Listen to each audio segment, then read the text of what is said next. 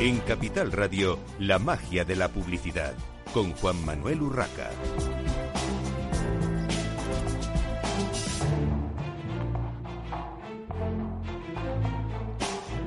Buenos días y bienvenidos un viernes más a la magia de la publicidad en Capital Radio. Les habla Juan Manuel Urraca. Hoy tenemos con nosotros en el estudio a Cristina Vicedo, fundadora de Sincerely y exdirectora general de Future Brand. Eh, bienvenida, Cristina. Muchas gracias por haberme invitado y un placer estar aquí con vosotros. Bueno, tenemos también en el estudio, aunque eh, hablaremos con ella un poquito más tarde, a María Moreno, directora de marketing de New niw.es. Luego nos contará qué es. Bienvenida, María. Muchísimas gracias, encantada de estar aquí. Bueno, sin más dilación, vamos con Sincerely, con Cristina Vicedo. Eh, lo primero, eh, Cristina, en estos tiempos tan complicados, ¿Cómo te atreviste? ¿Cómo te has atrevido? ¿Por qué has dejado una compañía tan potente como Future Brand? Bueno, pues las razones son muchas, pero la principal sobre La que se pueda contar. La que se puede contar es que llevaba 21 años. Entonces, ya solamente por la cantidad de años que llevaba y por la necesidad de hacer algo más por mí misma, eh, llevo 34 años trabajando, de los cuales eh, la primera parte han sido siempre en clientes, compañías como Mars Incorporated o Joplé, y después eh, Future Brand desde hace 21. creo que tenía la necesidad de hacer algo por mí misma. Ha sido una decisión de mutuo acuerdo entre el grupo y yo. también había, mm, obviamente, se iban a producir restricciones de, de empleados y yo tomé la decisión adelante antes de tener que despedir a gente mía y montar una empresa que ya tenía montada desde hacía cuatro o cinco años, pero que no la había puesto en marcha todavía. Bueno, y en Sincerely, eh, ¿qué vas a hacer que no estuvieses haciendo en tu anterior compañía? Porque los retos siempre son por algo, eh, eh, al final, como digo yo, físico también, ¿no? Mm, un proyecto, una, no sé, una campaña, una acción que quizá no has podido hacer por las circunstancias que sean y ahora a lo mejor eh, tienes la oportunidad, como tú bien decías, en un proyecto propio. Exacto. Eh, el branding es el, quizás el, descubrimiento más importante que he hecho en mi vida profesional, porque es, me apasiona, me encanta y creo que no tiene todo el recorrido todavía establecido o que debería de tener en un país como España. Y en un país como España, sobre todo si tenemos en cuenta que el 80% del tejido empresarial y cada vez más, y si no lo terminamos de destruir con esta pandemia, son eh, pymes. Pymes que lo que necesitan es realmente tener un propósito de marca y saberse dirigir correctamente y dialogar correctamente con sus públicos objetivos. Yo creo que en eso las grandes consultoras como Future Brand hemos fracasado, poniéndolo entre comillas, porque con algunas marcas lo hemos hecho muy bien, con otras no hemos llegado a terminar de hacerlo. Yo con Sincerely lo que quiero en concreto es trasladar perfectamente lo que una marca representa de una compañía, de su negocio, porque por eso es una marca, y cómo traslada eso que es a sus públicos objetivos en todos sus puntos de contacto, cosa que no suele ocurrir en el 90% de los casos. Sabemos muy bien definir quién somos, qué valores tenemos, sabemos muy bien expresarlos en una página web, pero cuando luego tenemos que ir a un punto de venta o cuando luego tenemos que hacer un newsletter o tenemos que hacer un banner en Internet, se nos olvida cuáles son los valores que realmente representamos. Y a mí esa falta de coherencia entre lo que decimos que somos y lo que hacemos es lo que me gustaría hacer a través de Sincerely. Aparte de que hemos ampliado el scope, no solamente queremos hablar de branding porque creemos que la marca es el principio, queremos hacer marketing, queremos hacer comunicación, queremos hacer todo lo que puede ser la vida o poner en marcha y en, funcionamiento una marca. Pero fíjate, Cristina, que has mencionado algo clave, las pymes españolas, el, mm. prácticamente el 90% del tejido eh, empresarial, mm. iba a decir industrial, no, empresarial, español, es pymes y pymes en el caso de España, muchas veces muy pequeñas. Mm. Eh, ¿Se puede hacer marca? Poderse sí, pero eh, por, por, recursos, por eh, formación, incluso muchas veces de, de, los dueños de las empresas, que como digo yo, ni siquiera son CEOs. Bueno, son CEOs, directores de marketing, directores Tienen 20.000 gorros. Tienen mil gorros. Entonces, ¿se puede hacer branding desde una pyme? Perfectamente. yo en eso lo que digo es que da lo mismo que tengas un euro o que tengas 100, pero hazlo con el euro, que ya iréis poniendo 10, 20, 30 o 100. Lo importante es que tengas la idea clara en tu mente y que alguien te ayude a ejecutarla.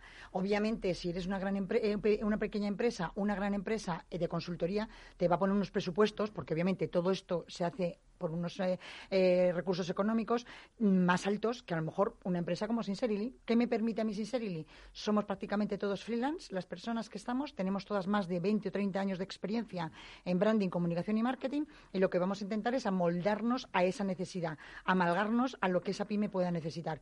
¿Que tenemos 2.000 para hacer cosas? Pues intentaremos empezar por el principio, que es definir quién es esa empresa y sobre todo quién quiere ser, que es lo que la marca debe reflejar. ¿Qué eres y quién quieres ser? Entonces, eso me permite, además, hacer cosas que antes en Futurebrand tampoco podía hacer, porque pertenecer en un gran grupo te obliga a llegar a unos resultados y, por tanto, a pagar también un overhead. Yo no tengo overhead. Nosotros ahora mismo somos una empresa en la que nos hemos asociado en estos momentos 10 personas con diferentes perfiles, con mucho expertise, también provocado probablemente por el paro tan grande que tenemos, pero hay mucha gente con mucho eh, conocimiento, con mucha experiencia, que pueden ayudar a las pymes españolas perfectamente.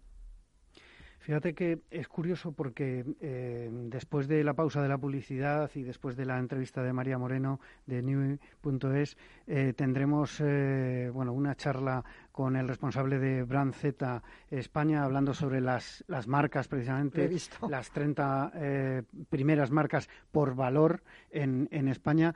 Y al final las grandes empresas es verdad que tienen unos activos eh, a veces intangibles, como es la propia, las propias marcas, eh, porque una cosa es eh, la empresa y otra cosa es la marca o las marcas que tienen las empresas, pero muchas veces no vemos el, valor de esas empresas o no le damos el valor que realmente tienen, ¿no? Me quedo con lo que acabas de decir de le damos, porque el, el, el, el principal paso que hay que dar es reconocer que una marca es un valor tangible, porque al final es la reputación que tú construyes. Es como una persona. Si yo digo que las marcas son instituciones, organizaciones, partidos políticos, personas, somos marcas que nos vendemos de una manera, comunicamos de una manera porque somos tenemos unas creencias y unos valores. Eso vale. Vale en tu reputación, vale en tu prestigio, vale en tu persona. En una compañía es lo mismo. Coca-Cola, BMW, Nike, estoy harta de decir estos ejemplos porque todo el mundo siempre recurre a los mismos, pero ya no valen más por sus activos tangibles, sino por su activo intangible que es la marca. Sí, el que, el que todos tengamos esas marcas en la cabeza, al final es, eh, es un intangible, pero lo que vale muchas empresas lo, lo querrían tener, evidentemente. Pero si no empezamos por el principio, Juan Manuel, con ese euro, como yo digo, o esos 10 euros, jamás llegaremos a ser lo que queremos ser. Y Coca-Cola, cuando empezó hace 40 años en Atlanta, empezaría probablemente con un presupuesto muy pequeñito y no sería una compañía tan grande. Eso es lo que quiero que pensemos todos, que obviamente hacer marca lleva tiempo. Concrétanos un poquito. Eh, pero rápido al mismo tiempo, eh, ¿qué servicios va a ofrecer o estáis ofreciendo desde Sincerely al mercado español? Y, como tú ya más o menos has apuntado, ¿qué diferencia puede haber con esas grandes consultoras en las que eh, pues has trabajado también? branding, comunicación y marketing, en tres palabras, y el, el valor añadido que aportamos es una gran expertise y una gran flexibilidad a la hora de amoldarnos a lo que el cliente necesita. De hecho, nos definimos como honestos, flexibles, abiertos y co-creadores. Creemos que el, producto final debe ser hecho mano a mano con el cliente. Queremos ocupar ese espacio que la agencia no termina de cubrir. No sé si nos puedes eh, contar algún caso de éxito, algo que tengas ya. Mi caso de éxito siempre ha sido, y lo diré porque fue un proyecto creado desde cero y un spin-off de la compañía Mafre, es Verti Seguros. Una compañía que además supo hacer muy bien comunicación eh, a lo grande y masivamente en televisión y que ha apostado, ha apostado siempre y últimamente por un medio como este, que es la radio. Un medio cercano y que, y que construye muy bien marca. Bueno, pues eh, la última pregunta, Cristina, que se nos acaba el tiempo. ¿Cómo ves el sector eh, y, a los anunciantes en estos complicados momentos? Eh, es que me, dices que, en poco tiempo cuente eso. Veo el tema un poco regularcillo, pero creo que se saldrá. Y mi punto de vista, que siempre procura ser bastante positivo de ver la botella medio llena, es que yo aprovecharía este momento en el que a lo mejor las ventas no nos acompañan y que tenemos que estar moviéndonos demasiado rápido para buscar ese resultado positivo y económico, que aprovechemos a pararnos un poquito. Creo que es un momento muy bueno para reflexionar sobre quién somos y quién queremos ser y que la marca nos ayude en el momento que todo esto salga otra vez y brote de nuevo la economía, a ayudarnos a que ese impulso sea mayor. Pero no perdamos el tiempo diversificando y moviéndonos y dando, ir yendo como pollos sin cabeza, que yo le digo muchas veces. Intentemos reflexionar, pensar. Muchas veces tenemos, las compañías tienen muchas cosas buenas dentro y no las ven porque no se paran y no piensan. Y yo lo digo de mí misma. Yo me paré en un momento determinado en una situación crítica mundial con una pandemia y en mi compañía y dije, no tengo que estar aquí, me tengo que ir hay que ser valientes, hay que ser proactivos, no nos, no nos podemos quedar en nuestra zona de confort. Eso es un error. Cristina Vicedo, fundadora de Sincerely, muchísimas gracias por estar hoy con nosotros en La Magia de la Publicidad en Capital Radio. Continuamos con María Moreno, directora de marketing de Newy.es. Eh, María, ¿qué es Newy? ¿Cuándo y cómo se inicia este proyecto? Cuéntanos es una plataforma para poder comprar vehículos de ocasión de concesionario de menos de cinco años de una manera muy innovadora. Innovadora porque ofrece unos servicios que otros portales eh, no pueden ofrecer. Primero es ese eh, el comprar vehículos a expertos con las garantías que eso conlleva, los concesionarios. Por otro lado, el hecho de que en un momento de cambio donde sin duda se ha acelerado la digitalización, eh, una persona puede comprar un vehículo 100% online, pero si no, también puede eh, acudir offline a, terminar el proceso de compra.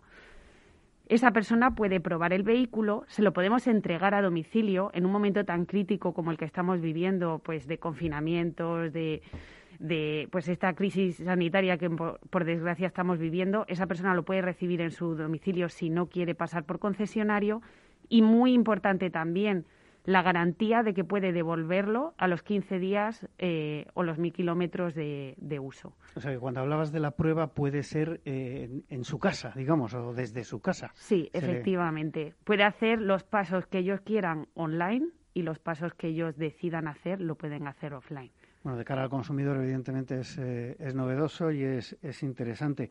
Pero desde la otra parte, ¿qué ofrece New al concesionario que no tengan ya otros canales digitales? Porque muchas de las grandes marcas, por no decir todas, eh, tienen ya sofisticados portales de, eh, digamos, movimiento de, de recursos para los concesionarios, tanto de vehículo nuevo como usado. En fin, estamos ya más o menos acostumbrados a, a verlo, eh, por lo menos como decía, con, casi todas las grandes marcas.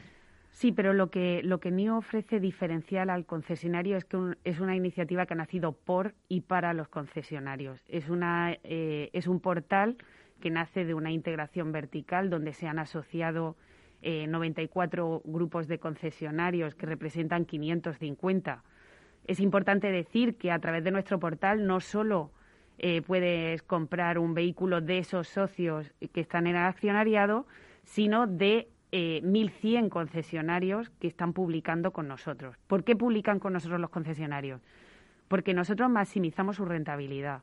Le damos un servicio de consultoría eh, comercial para asesorarles no solo de cómo publicar con nosotros, sino de cómo gestionar eh, la gestión de, pues de, su stock del vehículo de ocasión. También nuestros leads son cualificados, eso es un servicio que también les damos. Y además le, ayudamos a gestionar sus precios, su stock, etcétera, con, la reducción de costes operativos que eso, que eso conlleva. Y eso es algo que a nuestro cliente no final eh, le aportamos y que, y que están confiando con nosotros en un tiempo récord donde hemos lanzado eh, en julio, tener 1.100 concesionarios publicando eh, ahora mismo 33.000 eh, vehículos es un éxito sin precedentes, en un tiempo récord. Sin duda, eh, pero tengo que confesarte, María, que en mi propia experiencia con la web, cuando estaba preparando esta entrevista, algo no fue muy satisfactorio. Y es que en la mayoría de los casos no podía mm, ajustar mis intereses de posible financiación de, los vehículos que estaba, que estaba viendo a, lo que ofrecía la página en sí. Era, eh, para mi gusto, como demasiado cerrada. No sé si tenéis control sobre este aspecto o cómo funciona exactamente. Es verdad que en ningún caso eh, terminé el proceso de venta, evidentemente. Era una simulación.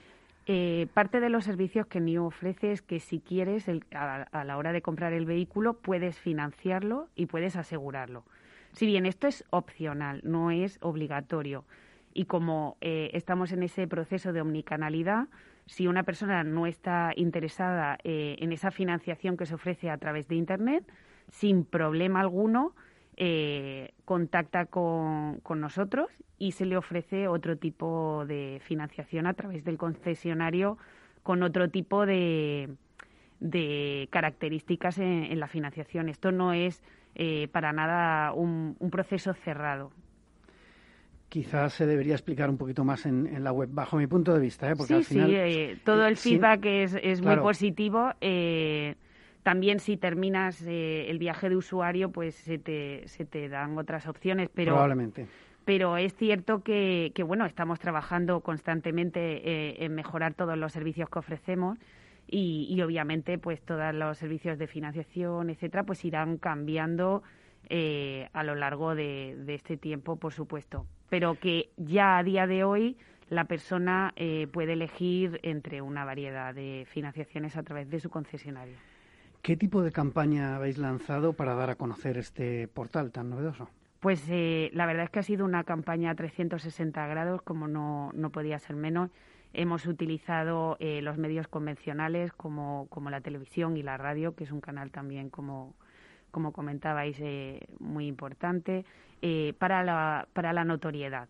Luego, para conseguir nuestros objetivos de, de consideración y conversión, Hemos utilizado también mucho los canales digitales, eh, banners, displays eh, y también eh, es muy importante para nosotros la, búsqueda pagada y la búsqueda orgánica a través de, Google. Entonces tenemos una estrategia muy fuerte en SEM y también en, SEO. Y bueno, redes sociales, como no podía ser de otra manera, también juega un papel importante. Ahora me cuentas lo de las redes sociales. Eh, te tengo que comentar que, evidentemente, al, al teclear en San Google, como digo yo, es me ha perseguido al móvil, a la tableta, eh, aparecían coches de Newey por todos los lados. Me alegro. que, funciona, que esa, pasta que estoy gastando, te aseguro que de alguna manera eh, está funcionando. Eh, las redes sociales, un, un punto tan, tan importante de conexión con el consumidor. ¿Qué estáis haciendo en redes sociales? ¿En cuáles estáis? Pero sobre todo, ¿qué estáis haciendo? Pues en redes sociales lo, queremos, lo que queremos construir es una una comunidad de, de confianza donde los expertos, los concesionarios sean eh, los que tienen la voz legítima ¿no? de, esas eh, dudas que, los clientes puedan tener. Entonces, eh, pues estamos mm, sacando muchísimos proyectos que van en torno a resolver las dudas de los clientes. Los concesionarios son los que responden. Estamos haciendo videopruebas eh, también de la mano de los concesionarios, donde ellos explican eh, los vehículos eh, pues de, un, de una manera muy, muy cercana y, muy próxima. Y, bueno, pues también vamos a hacer sorteos, vamos a hacemos las, las rutas new, donde las personas pueden ver eh, qué viajes, por ejemplo, pueden hacer ahora eh, más cercanos por la situación que estamos viviendo, pero que España es un país muy rico y, y, de una gran diversidad y en cualquier comunidad pues se pueden encontrar un montón de rutas que realizar con los vehículos New como no podía ser menos. Bueno, y en cuanto a eh, celebrities, influencers, eh, ¿los estáis utilizando? ¿Habéis eh, planteado el, uso de alguna de estas figuras en vuestras campañas? Pues ahora mismo tenemos dos meses de vida y en estos dos meses no, no hemos recurrido a este pues a este recurso que sin duda pues consideramos que deberíamos hacer en el futuro Estamos en el proceso de seleccionar quién podría eh, representar a, a, New, porque es cierto que no es fácil eh, a nivel de marca eh, conseguir una persona que realmente refleje los, valores que tú quieres pues dar a conocer a los consumidores. Y en ese proceso estamos, o sea que, que sí, estamos seguros que pronto daremos con esa persona clave para, para que sea la voz de, de New en el caso de, decidir utilizar una de estas eh, figuras, bien sea celebrity o bien sea una influencer digital, digamos, ¿lo elegiríais vosotros o buscaríais la ayuda de una agencia? Bueno, eh, por el background que tenemos interno, eh, lo elegiríamos nosotros lo que es la persona y luego pues quizá recurriéramos para lo que es el reclutamiento a una agencia si vemos que, que, no podría, que no pudiéramos conseguir el contacto de la persona concreta.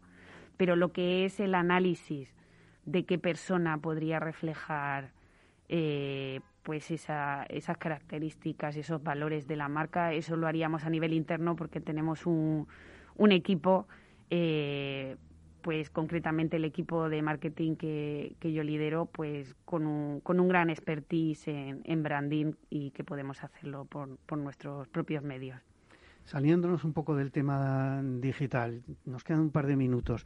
Eh, la televisión sigue siendo, eh, sobre todo hablando de, marca, que estábamos hablando y vamos a seguir hablando de, branding, de, marca, eh, sigue siendo el medio rey para, mm, para crear eh, marca, por ejemplo, en un caso como el vuestro, que es marca nueva, mensaje nuevo, eh, desconocido?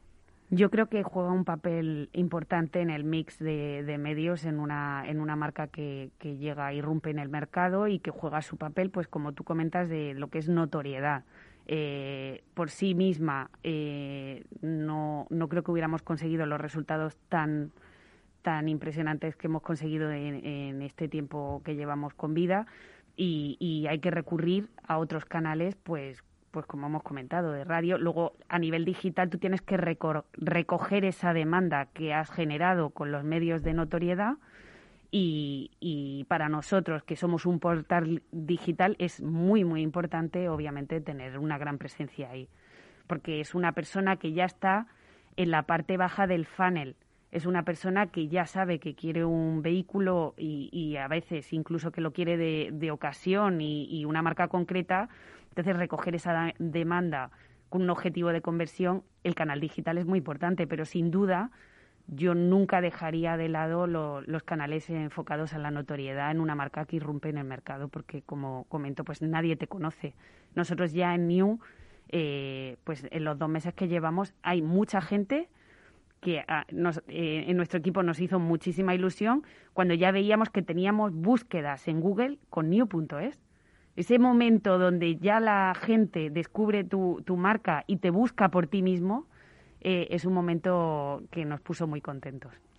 Muy bien, pues muchísimas gracias. María Moreno, directora de marketing de NUE. Despedimos ya a María y a Cristina Vicedo. Por, muchas gracias por participar hoy con nosotros. Nosotros vamos a hacer una breve pausa para la publicidad y continuamos en la magia de la publicidad en Capital Radio.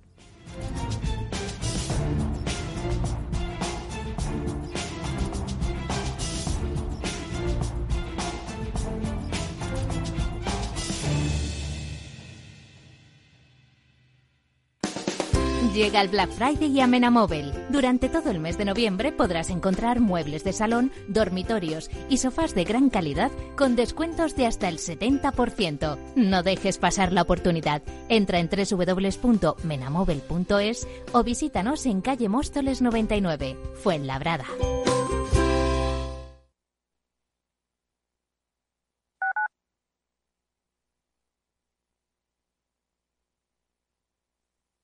Capital Radio Madrid 105.7 si te gusta la cocina gallega de siempre, en el Mesón Gallego 1 y el Mesón Gallego 2 encontrarás los mejores pescados y mariscos de las costas junto a recetas de la Galicia interior, además de las carnes de Sanabria y los mejores embutidos de Zamora y nuestra terraza. Te esperamos en la calle Muller 35, teléfono 91 579 3623 y en la Plaza de la Remonta 13, teléfono 91 579 0769. Una recomendación del programa gastronómico Mesa y Descanso. Gráficas Naciones. Más de 50 años de experiencia en el sector de las artes gráficas. Apostamos por la última tecnología tanto en impresión offset como en digital y gran formato. Realizamos todo tipo de impresión. Tarjetas de visita, folletos, libros, vinilos, decoración y montaje de stands. Más información en el 91 629 2145 o en gráficasnaciones.es. En un mundo globalizado y cambiante, los grandes debates de la actualidad cobran más sentido que nunca. Cada lunes a las 10 de la noche, Víctor Arribas analiza en Capital Radio los principales acontecimientos internacionales y cómo nos afectan a los españoles. Atalayar, las claves del mundo en tus manos, en Capital Radio. ERTES, ERES, teletrabajo, conciliación, reforma laboral, horario flexible, temporalidad. Nuestro país tiene una tasa de paro muy elevada y la tasa de temporalidad es también muy alta. Todo ello tiene un elevadísimo coste económico y social que no nos podemos permitir. Las claves de la vuelta al trabajo en Capital Radio. Para personas inquietas, Capital Radio.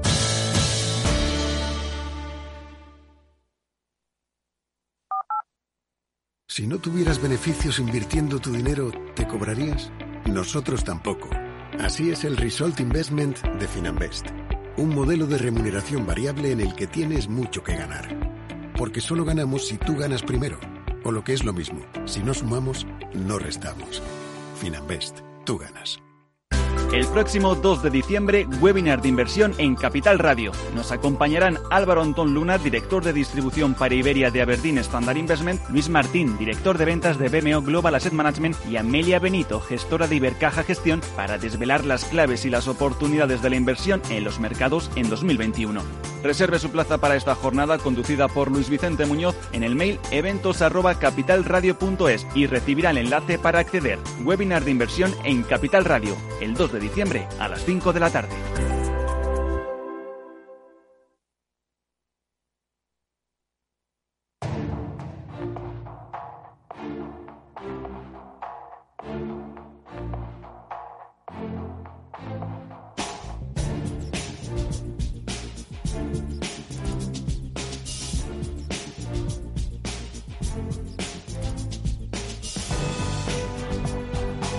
La magia de la publicidad con Juan Manuel Urraca.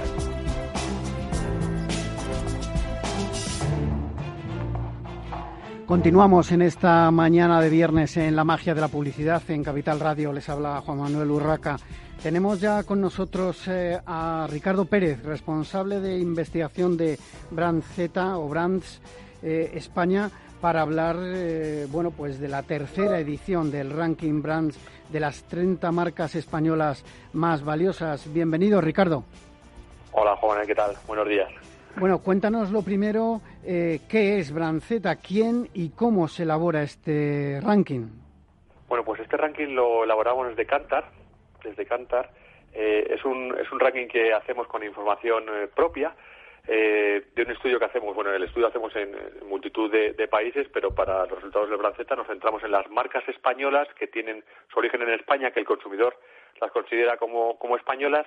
Y en este ranking de Branceta mezclamos, por una parte, toda la información financiera disponible y la unimos, la multiplicamos por el valor de marca, por la contribución de, la marca, que es lo que hace que nuestro ranking sea diferente a otros rankings que, están en el, mercado. No se queda solo en lo financiero, sino que, toma también esa parte de, conexión emocional con el consumidor, de ese amor que tienen las marcas, que tiene el, consumidor hacia las, hacia las marcas. no, no vamos a repasar las 30 marcas, pero sí, si te parece, me gustaría que nos comentases esas 10 primeras eh, marcas españolas en este ranking. Bueno, pues eh, si vamos de, la más importante a, bueno, a la más importante, pero en la posición número 10, Zara, Movistar, Santander, Iberdrola, BVA, Endesa, Naturgy, Repsol, Máximo Duty y, Mercadona. Eh, Zara, Movistar y Santander repiten entre las, tres primeras, son las mismas tres primeras que estuvieron el, año pasado en, el ranking, ocupando las tres primeras eh, posiciones. Bueno, eh, Ricardo, ¿qué empresas han entrado este año en el ranking? Y que eh, además este es algo complicado. es, un eh, es un año importante e interesante porque si bien todas las marcas han, sufrido, ¿no? Hemos sufrido como consumidores, como país, pues las marcas al final también son un reflejo de lo que está pasando en nuestro país. Pero en una situación complicada, pues ha habido tres marcas que han conseguido entrar, que son Desigual, que es la Liga y que es Día. ¿no? Son tres marcas que han venido con fuerza, especialmente la Liga. a, entrar a formar parte del ranking. La, liga ha entrado directamente en el puesto número 12 de marcas más valiosas eh, españolas dentro del top 10. Sí, a mí me parece. Es verdad que la liga. Eh, aparte de que en este país eh, a una gran mayoría de la población le guste más o menos el fútbol y tenga afinidad con la marca, evidentemente han hecho un esfuerzo grande por definir ese eh, bueno, estaba pensando en el logotipo, ¿no? Pero en definir la marca en sí, dar... En, crear marca, ¿no? No, no, crear se, han limitado, y creo han hecho bien, no se ha limitado a ser simplemente, oye, pues la, marca que aglutina los derechos del fútbol y demás, sino que la han dotado y van más allá de, ser simplemente un, un logo bonito, ¿no? Interesante. Y en el otro lado me ha sorprendido eh, la entrada de Día eh, que bueno, como marca es reconocida en, toda España, evidentemente, pero por otro lado ha tenido lamentablemente en los últimos años unos problemas de reputación eh, muy grandes, problemas eh, financieros que han llevado a los medios titulares, pues bueno, no, no ideales, como se suele decir, para, para crear valor de marca, ¿no? Sí, sí, tienes, razón. Pero al final, como decíamos, en nuestro ranking tomamos en cuenta no solo el valor financiero, que sí viene, eh, es verdad, ¿no? Tienes toda la razón.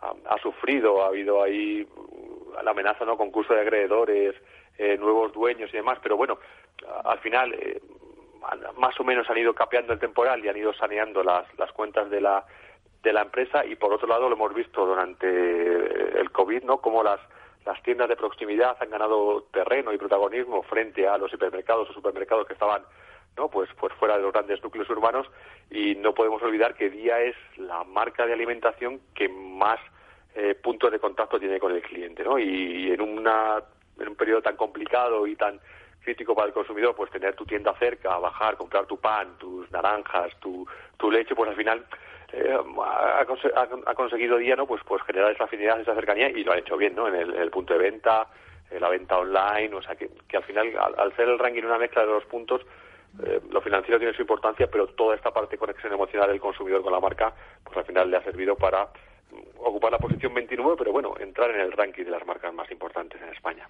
Para entrar en ese ranking, eh, Ricardo, ¿qué requisitos tiene que cumplir eh, una marca? para entrar en el ranking de las marcas españolas más, más valiosas, primero tiene que ser española, ¿vale?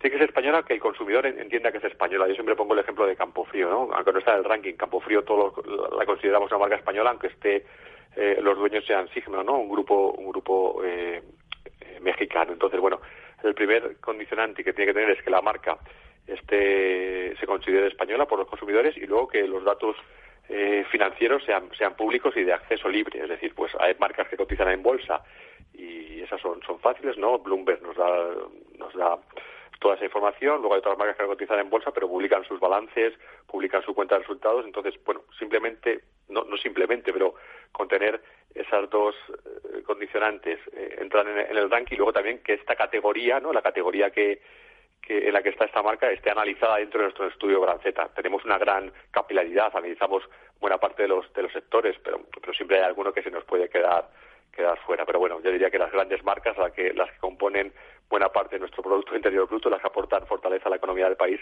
están analizadas dentro de nuestro estudio. Sí, yo haciendo un repaso así de las 30, evidentemente no, digamos que a, primera vista no he echado en falta ninguna. No, eh, no, no, no, ya digo, cuando, cuando diseñamos el estudio hicimos eso precisamente, ¿no? Fuimos al Producto Interior Bruto, grandes marcas, grandes sectores. Claro, quedan fuera pues los, los, grandes industriales, ¿no? Pues una Indra, ¿no? Que es una marca súper potente, una Acciona, pero al final esas son, son marcas que, que no hablan con el consumidor, ¿no? Lo nuestro es un ranking de, de, marcas. Esas marcas sí son, son muy fuertes, pero al final no son marcas que hablen de tú a tú el consumidor o que, o que las tengamos en nuestro día presentes. No están presentes porque, bueno, Indra pues tiene todo el tema tecnológico del metro, acciona, hace muchísimas cosas y, muy bien, pero al final por eso esas marcas no, no entran a formar parte de nuestro, de nuestro ranking. Bueno, para ir terminando, Ricardo, eh, hay un aspecto que me ha llamado la atención que resaltáis en, en el estudio eh, y es eh, las marcas del ranking con mayor contribución de marca. Y aquí resaltáis Mafre, Mau, BBVA y Cruzcampo. Y me llama muchísimo la atención que ninguna de ellas está ni siquiera entre las diez primeras, salvo BBVA, que está la quinta. Claro, cuéntanos, explícanos un poco esto. Claro, como, es, como te explicabas, ¿no? Como se explicaba, el, ranking se compone de dos partes, ¿no? El balón financiero y, por otro lado, la contribución de marca, que es donde un MA, un Cruzcampo, un MAFRE, un BVA tienen un 5, ¿no? El máximo, la máxima puntuación. Quiere decir que han hecho un trabajo muy bueno en la creación de marca, ¿no? BVA, ¿no? Pues de, ser un, banco, llamémoslo así, tradicional, toda la evolución digital, cercanía y proximidad. Claro, ¿qué sucede? Que su, su, su fortaleza no podemos comparar la fortaleza económica que tiene un Movistar o que tiene un Santander con la que tiene, por ejemplo, un Mau o un Cruzcampo, ¿no? Es, juegan en dos ligas diferentes, sí. Se ve mucha cerveza eh, Mau, se ve muchísima cerveza Cruzcampo, pero, pero Sara vende muchísimo más, ¿no? Que, ellos. De hecho, su, su valoración eh, económica es casi, diríamos, cinco veces superior a cualquiera de estas dos marcas. Es por eso, ¿no? Es, es el músculo financiero de estas, de estas, de estas marcas no es tan fuerte, no le permite, ¿no?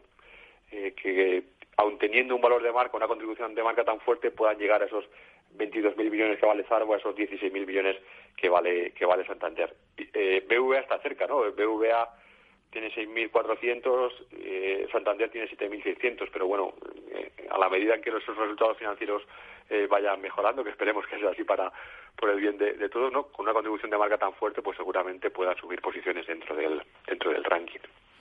¿Hacéis algún tipo de relación con, eh, el, digamos, el ranking a nivel mundial? Porque, bueno, por si los oyentes no lo saben, evidentemente hay un Branceta eh, mundial. Sí, tenemos un Brevemente, Ricardo. Donde, donde, solo hay dos marcas españolas, que son eh, Zara y, Movistar. La metodología simplemente es, bueno, simplemente no es, exactamente la misma. Claro, lo que sucede es que en ese ranking de las marcas globales, pues entran a jugar parte ya las marcas chinas, americanas, tecnología. Simplemente por ponerte un ejemplo, hace 10 años o 12 años en el ranking top 100 solo había una marca china, este año hay 17. Entonces, aun teniendo marcas fuertes como son Zara y Movistar, pues poco a poco van perdiendo algo de presencia en, favor de las marcas chinas, de las marcas tecnológicas, que son al final las que pues cada vez juegan un papel más importante en nuestras, en nuestras vidas. Sí, además, eh, viendo las diez primeras del, del ranking mundial, eh, tecnológicas o relacionadas con la tecnología, eh, me parece que contaba seis o siete, o sea que al final tiene un peso tremendo. Esta comparación que, bueno, a mí me resulta muy interesante que es eh, el valor total de, de, las marcas del ranking de las centras españolas más valiosas está en torno a los 90.000 millones de dólares. Eh, con 90.000 millones de dólares serías la séptima o la octava marca mundial. O sea que, que, al final, pues estas grandes marcas tienen una dimensión que muchas veces no somos conscientes ¿no? de toda la fortaleza que tienen. Un Amazon, un Facebook, un Google. Amazon vale 400.000 millones de dólares. ¿no? Con 400.000 millones de dólares, pues son cinco veces casi el, el, la valoración del ranking español. Pues muchísimas gracias, Ricardo Pérez, pues responsable de investigación de Branceta. Gracias, eh, Ricardo. Un abrazo. Nosotros continuamos en esta mañana de viernes en la magia de la publicidad. Ahora hablando con Víctor Conde, director general de la Asociación de Marketing de España. Bienvenido, Víctor. Y bien hallado, muchas gracias, Juan Manuel. Y tenemos hoy también con nosotros en el estudio de directo de Capital Radio a Alberto Pastor, director del estudio Marketing Hot Trends 2020 y CEO de Garlic B2B. Eh, Hola, buenos días. Bueno, para empezar, eh, contarnos en qué ha consistido la jornada de presentación de este primer Marketing Hot Trends, eh, Víctor. Bueno, fundamentalmente ha sido un estudio que se ha desarrollado, que queríamos presentarlo, pero queríamos presentarlo en el entorno de un nuevo comité de un, que, que creamos justo antes del verano en la Asociación de Marketing, que es el Comité de Marketing B2B. Eh, ¿Cuál es la razón de crear este comité? Pues, eh, como siempre, desde la asociación, es eh, intentar impulsar y profesionalizar eh, un, un, área de marketing que pensamos que está rezagada con relación al mundo sajón fundamentalmente y entonces bueno pues mm, tradicionalmente nos hemos preocupado y nos hemos concentrado más del B2C y parece que eh, no hemos hecho mucho caso al, al B2B cuando pues eh, rara es la empresa que no tiene B2B, ¿no? Bueno, Alberto, y como responsable de este, de este estudio, eh, cuéntanos cómo se ha realizado el propio estudio y qué objetivos eh, perseguía. Bueno, como decía Víctor, el, objetivo del estudio era eh, ser la primera actividad del, comité y, con un doble sentido. ¿no? Primero, el aportar un poco de luz a este espectro, a esta, subespecialización que es el marketing business to business, que carecía de estudios un poco ad hoc en España pero por otro lado también queríamos eh, utilizarlo para que los resultados nos diesen eh, la luz suficiente como para planificar las próximas acciones del comité. ¿no? Este, eh, esto de, de, de, de alguna forma intentar aplicar el conocimiento sobre los próximos pasos en lugar de, trabajar sobre nuestras propias inspiraciones. Entonces, a partir de aquí creo que vamos a poder construir o vamos a construir seguro un programa muy interesante para, para todas las personas que se dedican al marketing business to business en España porque de alguna manera eh, el marketing, lo primero que nos viene a la mente es que está muy relacionado con marca o empresa y consumidor final, ¿no? Las acciones, la publicidad, eh, bueno, pues todo lo que está alrededor del mundo del marketing y la publicidad destinado a vender a ese consumidor final pero es verdad que hay muchos negocios que son business to business, como tú comentabas. nosotros siempre utilizamos la misma metáfora, ¿no? La de un iceberg, donde el marketing o el, business to business, la parte de negocio entre empresas es la base que no se ve y que no es eh, visible, no es tan, tan representativa, pero sin embargo es la que sostiene un poco el negocio. De hecho, yo doy clase en algunos másteres sobre marketing business to business y siempre empiezo el, primer día eh, empiezo con una diapositiva mostrando los logotipos de algunas marcas que todos los alumnos conocen y les pregunto ¿por qué conocéis estas marcas como Siemens, como Rolls Royce y, todos te hacen referencia a negocios o a productos que realmente luego les digo lo que suponen en el porcentaje de facturación y no, no normalmente no pasan del 10%. El resto es, es un negocio de business to business a veces invisible pero que está ahí, que es muchas veces el sustento económico de las compañías. Entonces, eh, la idea con este comité precisamente es que ayudar a que todos los que nos dedicamos al marketing B2B tengamos un espacio que sea abierto y que salgamos de la caverna de alguna forma, ¿no? Eh, que siempre hemos estado ahí un poco escondidos y tener un, hueco donde realmente podamos compartir experiencias y podamos elevar, como decía antes Víctor, el nivel de este sector. Ha puesto un ejemplo, además has dicho una marca que me ha llamado mucho la atención porque yo estudié aeronáuticos y pues te puedes imaginar, no terminé, te puedes imaginar que eh, evidentemente la mayoría, yo creo que el 99,99% de la población que ha cogido un avión no sabe que si no existiese eh, Rolls-Royce, la parte de motores de aviación, más de la mitad de los eh, aviones de este mundo no volarían, no tendrían motores. es, muy curioso. Evidentemente esa parte del negocio es impresionante, probablemente muchísimo más, que los coches, que es lo que se conoce mm, por parte del gran público de, Rolls Royce. Eh, ya, metiéndonos ya un poco en las conclusiones del estudio, eh, ¿qué cabe destacar por una parte respecto a las grandes empresas y por otro, no sé si, si nos puedes dar después datos de las medianas y pequeñas, porque también en business to business hay, hay una gran diferenciación, evidentemente. Sí, además parte un poco de la intención de cómo hicimos la metodología del estudio fue tener la capacidad de, de poder eh, separar esas necesidades tan dispares que hay entre la gran empresa y la, y la pequeña empresa. Y por otro lado también teníamos la intención de poder contrastar, no, no, no, solo hablar de empresas de business to business, sino poder contrastarlo con las necesidades de, o la, visión que tienen las empresas de B2C. Es decir, la, la encuesta se hizo sobre eh, todo tipo de empresas con la, para poder luego comparar los resultados. Y es más, luego eh, una de las conclusiones más interesantes fue relativas a, la posibilidad de poder compararlo con estudios similares en, en el extranjero, otra vez con mercados teóricamente más avanzados, anglosajones, en este caso con un estudio británico, y, esa seguramente ha sido una de las principales, eh, para mí, de las principales, eh, digamos, conclusiones. Y es que no estamos tan separados eh, en cuanto a la valoración de las tendencias. Hay que tener en cuenta que esto es un estudio de tendencias, es decir, que intenta valorar qué aspectos relativamente novedosos o nuevos eh, son los que están marcando más importancia en, eh, digamos, en, la planificación del trabajo de los, de los responsables de marketing en, las compañías en España. Y en ese sentido sí que efectivamente hay resultados dispares, tanto por tamaño, por ejemplo, hay aspectos donde como la, eh, la RGPD o todo lo que es la privacidad de los datos en las compañías grandes es mucho más importante que en las compañías pequeñas, lo cual es eh, entendible o, lógico. Eh, luego, quizás el, el, aspecto también que tenga más, más diferenciación en, en, función del tamaño de las compañías es todo lo referido a Big Data, eh, tanto en cuanto a la importancia como en la inversión que se pretende hacer eh, en ese sentido.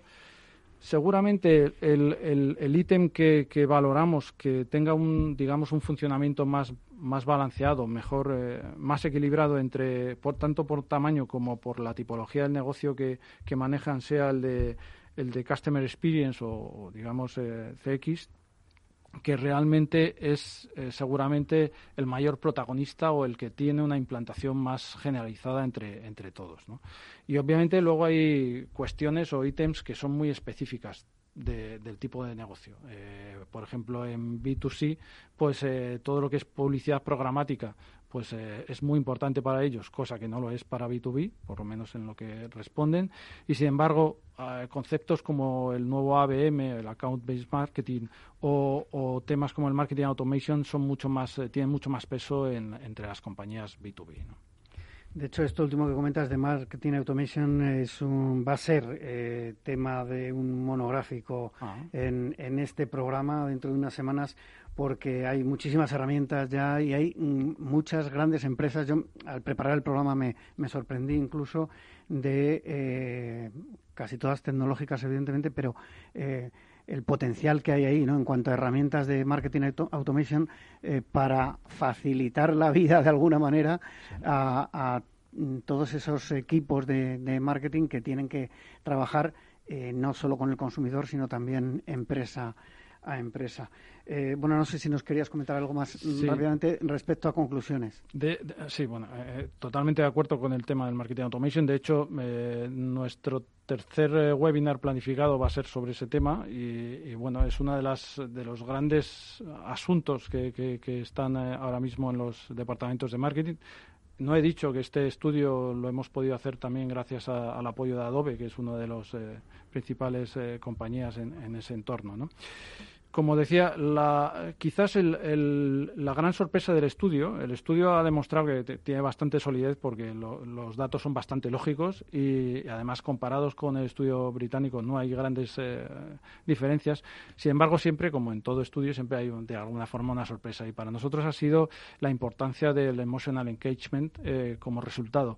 Además, que se ha dado no solo en B2C, que es algo más comprensible, sino también en B2B. ¿no? Y, en este sentido, pues es, es, ha sido una sorpresa que no sabemos si es atribuible un poco al momento en el que se hizo el trabajo de campo, que fue en, eh, junio, en primavera, con toda esta sensibilidad adicional que tiene la situación que estamos pasando, seguramente eso haya provocado ese pico eh, y también intentando hacer lectura de la diferencia entre el resultado británico y el español, puedes tener una parte de que ver la, digamos, la, eh, la cultura ¿no? de, nuestro país. Pero, pero yo creo, yo lo atribuiría, atribuiría más al momento. En que al momento, ¿no? las circunstancias. Eh, era una pregunta que te iba a lanzar, porque, claro, la conexión emocional, que es algo que se viene hablando muchísimo de, de siempre ¿no? en marketing, eh, en B2C, eh, te iba a preguntar por qué preocupa tanto ahora en B2B y qué había cambiado. Evidentemente, eh, si, la, si el trabajo de campo ha sido en junio, las circunstancias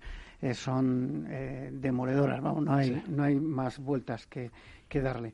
Pero, por otro lado, Alberto, parece que la experiencia de cliente es el foco de las inversiones previstas para 2021 junto a la automatización del marketing que, que hablábamos. ¿En qué medida eh, esa experiencia de cliente eh, y, están todas las empresas preparadas para abordar ese, ese segundo objetivo? Son, dos preguntas, muy rapidito, por favor. Eh, a ver, la experiencia de cliente, por un lado, se ha demostrado que es el, digamos, el, aspecto más, más sólido en cuanto a la valoración, lo que todos creen que es lo más importante. Por otro lado, nos contestan que están trabajando ya mucho en ello y que lo tienen tienen cierta capacitación ya eh, con, con, ese con ese concepto pero que son conscientes de que tienen capacidad de mejora. Sin embargo, la diferencia con el marketing automation es que también tiene un gran valor para ellos, pero reconocen que están mucho más verdes en ese sentido. O sea, la, capacidad de crecimiento y, por tanto, también de inversión eh, a nivel cuantitativo en la parte de marketing automation es hoy en día mayor que en la parte de customer experience. Lo que hemos podido, la conclusión final es que el customer experience es algo que está ya más asentado, que realmente dentro de unos años ya no será tendencia, sino que será algo pues como puede ser el CRM o como puede ser, no sé, el SEM, que no preguntamos por esos conceptos o están ya demasiado eh, integrados. Y sin embargo, el marketing automation, aunque no es algo absolutamente novedoso, pero sí todavía tiene mucho recorrido. Y, de hecho eh, va a ser seguramente por los resultados de los estudios que se están realizando últimamente en, en Estados Unidos y en UK, eh, seguramente el marketing automation llegue a ser, digamos, el concepto líder el año que viene. Muchísimas gracias a Víctor Conde, director general de la Asociación de Marketing de España, y Alberto Pastor, director del estudio Marketing Hot Trends y CEO de Garlic B2B. Eh, yo me despido ya hasta el próximo viernes. Les espero aquí en la magia de la publicidad en Capital Radio. Les habla Juan Manuel Urraca. En Capital Radio, la magia de la publicidad con Juan Manuel Urraca.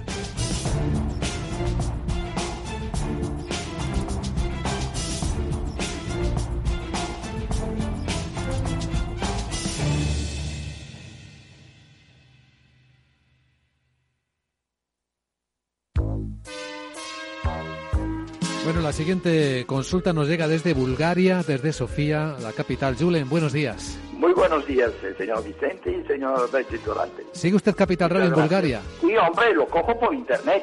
¡Arriba! ¿Eh? Son 80 días son. Capital Radio traspasa fronteras. Para dar la vuelta al mundo. Capital Radio sí es lo mejor, ¿eh?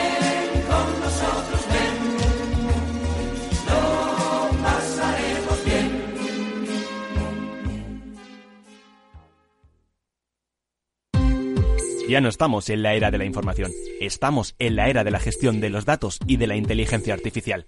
El tratamiento inteligente de estos datos proporciona un valor enorme a las empresas en sus procesos de negocio. En Piper Lab ayudamos a nuestros clientes a tomar decisiones de negocio basadas en datos. Escúchanos todos los lunes a las 10 y media de la mañana en el espacio de Big Data de Capital, la Bolsa y la Vida. Inversión inmobiliaria acompaña al mercado inmobiliario en este nuevo ciclo. Todos los jueves de 10.30 a 13 horas, el inversor encontrará las claves para realizar su mejor inversión. La mañana de los jueves en Capital Radio tomamos el pulso al sector inmobiliario. Noticias, análisis de mercado y debates donde los protagonistas del sector podrán contar en primera persona los retos a los que se enfrenta el ladrillo. Inversión inmobiliaria pone la voz al sector inmobiliario. Aquí, en Capital Radio.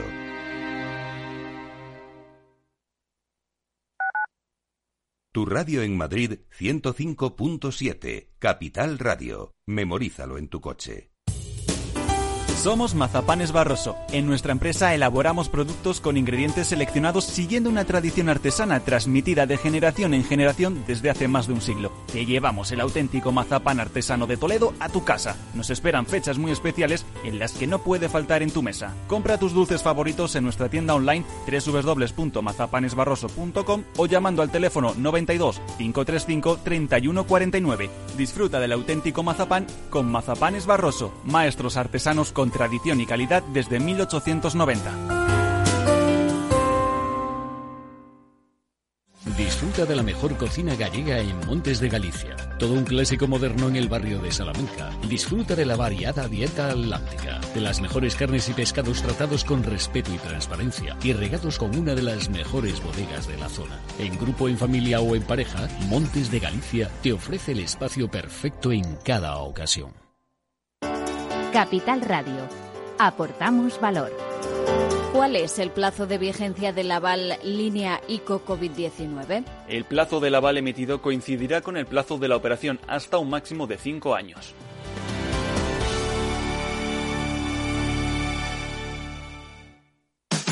Hablar de mentoring es... Mercedes Sancho, mentora Hablar de mentoring es hablar de escuchar para entender y de conversar para crecer en un diálogo que enriquece a las personas, que enriquece a la organización y por lo tanto al negocio. Un programa de radio realizado en colaboración con la Red de Mentoring de España. Todos los lunes a las 10 de la mañana en Capital, La Bolsa y la Vida, con Luis Vicente Muñoz y Julio Rodríguez. Puedes escuchar las mejores experiencias de mentoring en podcast. Decenas de personas las comparten contigo en la web de Capital Radio.